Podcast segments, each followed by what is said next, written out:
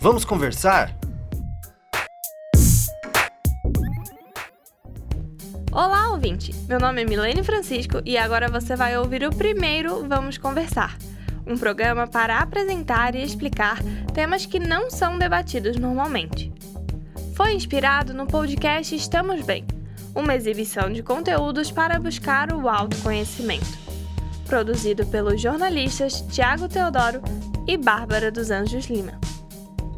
E no Vamos Conversar de hoje, o assunto é.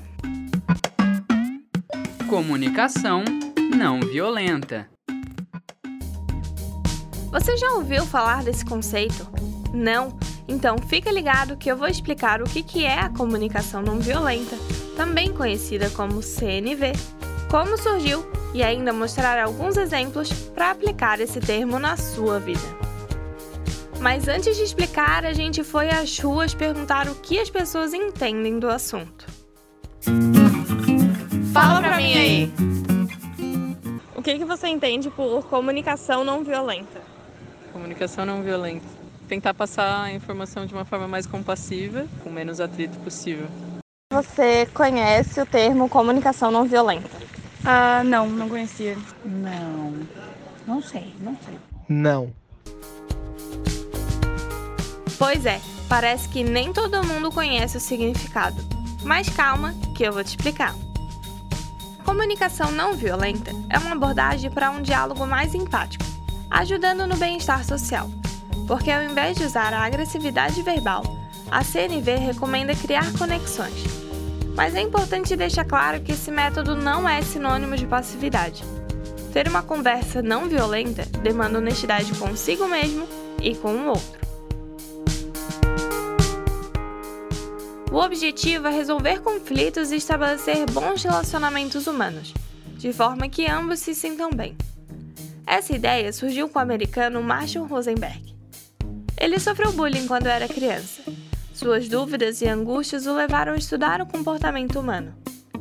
Desde o século XX, seu trabalho aplicado vem ajudando a mediar guerras em mais de 65 países. Então a gente sabe que funciona. O difícil é aplicar no cotidiano. Para ajudar a entender como esse conceito afeta as atitudes humanas, entrevistamos a psicóloga Marileia Ramos. Eu acho que quanto mais a gente treina a comunicação não violenta, mais brando a gente fica, mais sábio a gente fica, melhor a gente se relaciona. A comunicação não violenta também atua na saúde mental a longo prazo, no envelhecimento da mente dá para relacionar a comunicação não violenta com a capacidade de não.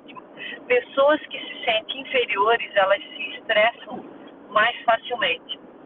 E isso, a longo prazo, é qualidade de vida. Complexo, né?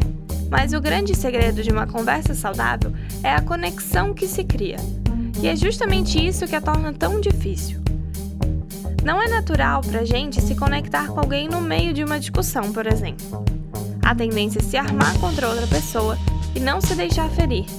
Por mais que seja um grande desafio, utilizar esse método regularmente nos torna mais empático e transparente na hora de resolver os nossos problemas.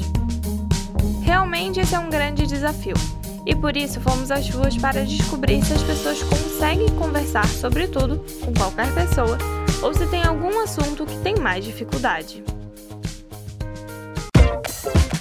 Me conta mais! Me conta mais! Tem algum assunto, alguma personalidade que você tem dificuldade de conversar? Eu não gosto de conversar com pessoas que me desrespeitam. E aí, se isso acontece, eu fico muito nervosa. E quando eu fico nervosa, eu choro. Só que não é chorar de tristeza, é chorar de raiva. Porque eu tenho muita raiva de quando alguém me desrespeita. Muita, muita raiva. E eu não consigo conversar. Ah, pessoas prepotentes que se acham melhores que os outros. Eu não tenho problema nenhum conversar sobre qualquer tipo de tópico que eu tomo cuidado. Preciso muito conversar com a pessoa e sentir mais ou menos o que, que a pessoa quer. Tem, eu tenho bloqueio muito com a personalidade. Quando, quando eu acho que a pessoa perguntou não por, por interesse, tipo assim, que a pessoa realmente perguntou porque ela se importa com o que eu tô falando, daí é onde realmente eu entro com profundidade. Agora, quando é uma pessoa que tipo, pergunta, por exemplo, ah, como foi seu dia? E tu sabe que não tá nem aí, não, a gente não mergulha muito fundo em poça rasa. Você, assim como os entrevistados, tem problema em ter uma conversa saudável, aqui vão algumas dicas. Quando estiver conversando, utilize uma linguagem clara e positiva. Se livre de julgamentos. Sempre espere o outro terminar de falar. Preste atenção às necessidades dos outros. Por fim, mas não menos importante, evite competir pelo sofrimento do outro. Sabe quando alguém conta que um parente está muito doente e você comenta que seu familiar passou por algo muito pior? É exatamente isso que você não deve fazer. Escute o outro e se coloque no lugar dele, sem julgar atitudes e pensamentos. Acho que você está começando a entender sobre a comunicação não violenta e tá doido para aprender na prática, né? Mas calma aí. Vamos conversar, vai pro intervalo e no próximo bloco a gente vai aplicar juntos esse conceito. Não sai daí.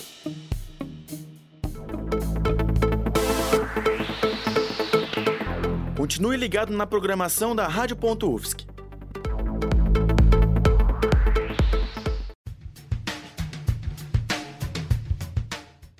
Rádio.UFSC é rádio e ponto.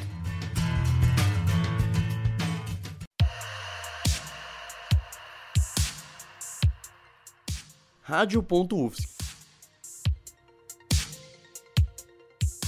Para acompanhar nossos programas ao vivo, curta nossa página no Facebook, facebook.com/radio.ufsc.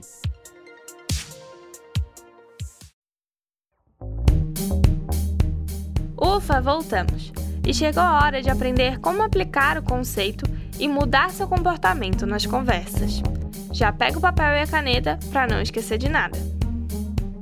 Para utilizar a CNV, existem quatro princípios básicos: a observação, os sentimentos, as necessidades e o pedido. Primeiro, observe o que está acontecendo. Entenda se você gosta do que está acontecendo ou não. Depois, entenda qual sentimento aquela observação desperta em você e dê nome ao sentimento, se é felicidade, raiva, medo.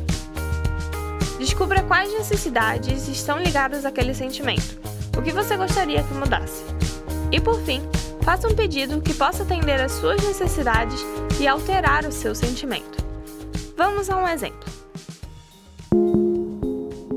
Paula, quando você grita comigo no trabalho, Observação. me sinto diminuída e irritada. Sentimento. Porque preciso sentir que sou respeitada e que meus colegas querem me ajudar a me desenvolver. Necessidades. Você poderia me chamar para conversar em particular quando se sentir irritada comigo, por favor? Pedido. Agora, em situações hipotéticas, vamos analisar duas abordagens, sem CNV e qual o desfecho delas. E aí, amor? Vamos jantar naquele lugar super chique na sexta? Sexta agora? Sim. Ah, claro, vamos. Que ótimo, fico muito feliz. Enquanto isso, na cabeça dele, Cara, como ela não percebe que eu não quero ir? Ainda mais agora que eu preciso economizar. Ela não presta atenção mesmo em mim. Neste diálogo, você percebe que o namorado não disse o que realmente sentia. Essa atitude gera uma falsa harmonia. A pessoa está passiva em sua opinião e cria julgamentos que não condizem com a verdade. Agora vamos ao segundo exemplo. E aí, amor? Vamos jantar naquele lugar super chique na sexta? Sexta agora? Sim. Tá maluca? Não sabe que eu não posso mais gastar dinheiro? Tu nunca presta atenção nas coisas que eu falo? Na cabeça dela, Nossa, que ridículo! Ele não precisava ter sido tão grosso comigo. Eu só queria comemorar o início das férias. repare que nesse caso não houve passividade. Quando uma das pessoas não leva em consideração as necessidades e sentimentos do outro, a tendência é agir por impulso e isso pode magoar e cortar relações. Agora vamos ver o que deveria ser feito para ter um diálogo mais saudável. E aí, amor? Vamos jantar naquele lugar super chique na sexta? Sexta agora? Sim. Então, quando você me convida, sinto que é algo muito desejado por você, mas me causa preocupação porque agora eu preciso economizar. Podemos ir em outro momento?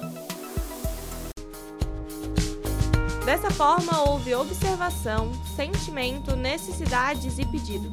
Não teve acusações. A pessoa expressa o que sente sem atacar o outro.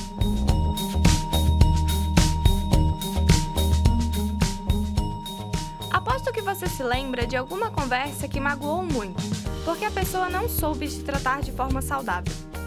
Imagina se ela conhecesse a comunicação não violenta. A discussão, na verdade, seria um diálogo. E imagine você, que agora entende melhor o assunto. Sua postura teria sido diferente? Fica aí a reflexão. Algo muito importante também é saber dizer não. A pessoa fala sim, querendo dizer não.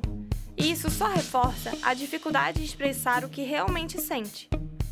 Você diz não quando realmente quer dizer não? Ou tem mais dificuldade? Na entrevista com a psicóloga, ela explica que quando você simplesmente acata a vontade do outro, é porque você se sente inferior àquela pessoa, por não respeitar a sua vontade. Pior que faz sentido, né?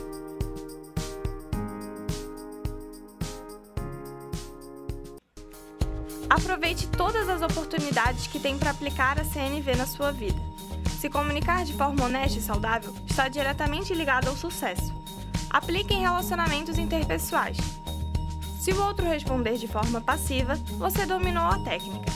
Se não, avalie o quanto ele ela pode fazer mal para a sua saúde e veja quais atitudes deve tomar a partir disso. Chegou o momento de compartilhar conhecimentos. Você sabia que tem um programa que te ajuda a conversar com pessoas de diferentes opiniões? O Despolarize oferece guias e atividades para que mais diálogos e menos discussões aconteçam. Rafael Poço, idealizador do projeto, conta que a ideia surgiu pelo medo dos assuntos do Natal, após as eleições de 2018 quando muitos saíram dos grupos de família e brigaram com quem discordava do seu ponto de vista. Mas as pessoas precisam saber conversar e romper as desavenças. Se ninguém expressar o que realmente sente, problema nunca será resolvido. Para entender mais sobre o projeto, acesse www.despolarize.org.br e abra um parênteses na polarização. E por fim, te desafio a ensinar CNV para três pessoas durante essa semana, porque quando a gente ensina, aprende também. Além de transformar a vida das pessoas, você se torna alguém muito melhor. E aos poucos consegue se comunicar de forma saudável para si mesmo e para os outros. Adotar esse método não é um processo simples, exige muita prática. Comece aos poucos, em conversas informais, com os amigos, até lidar com situações mais difíceis. Mas não se desespere se não conseguir se comunicar bem logo no início. Até o próximo programa, eu aposto que você já vai ter melhorado muito. Tchau!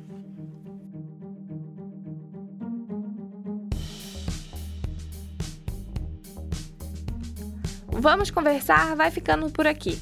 O programa de hoje foi produzido pela Turma A de Laboratório de Áudio e Rádio Jornalismo da UFSC, segundo semestre de 2019.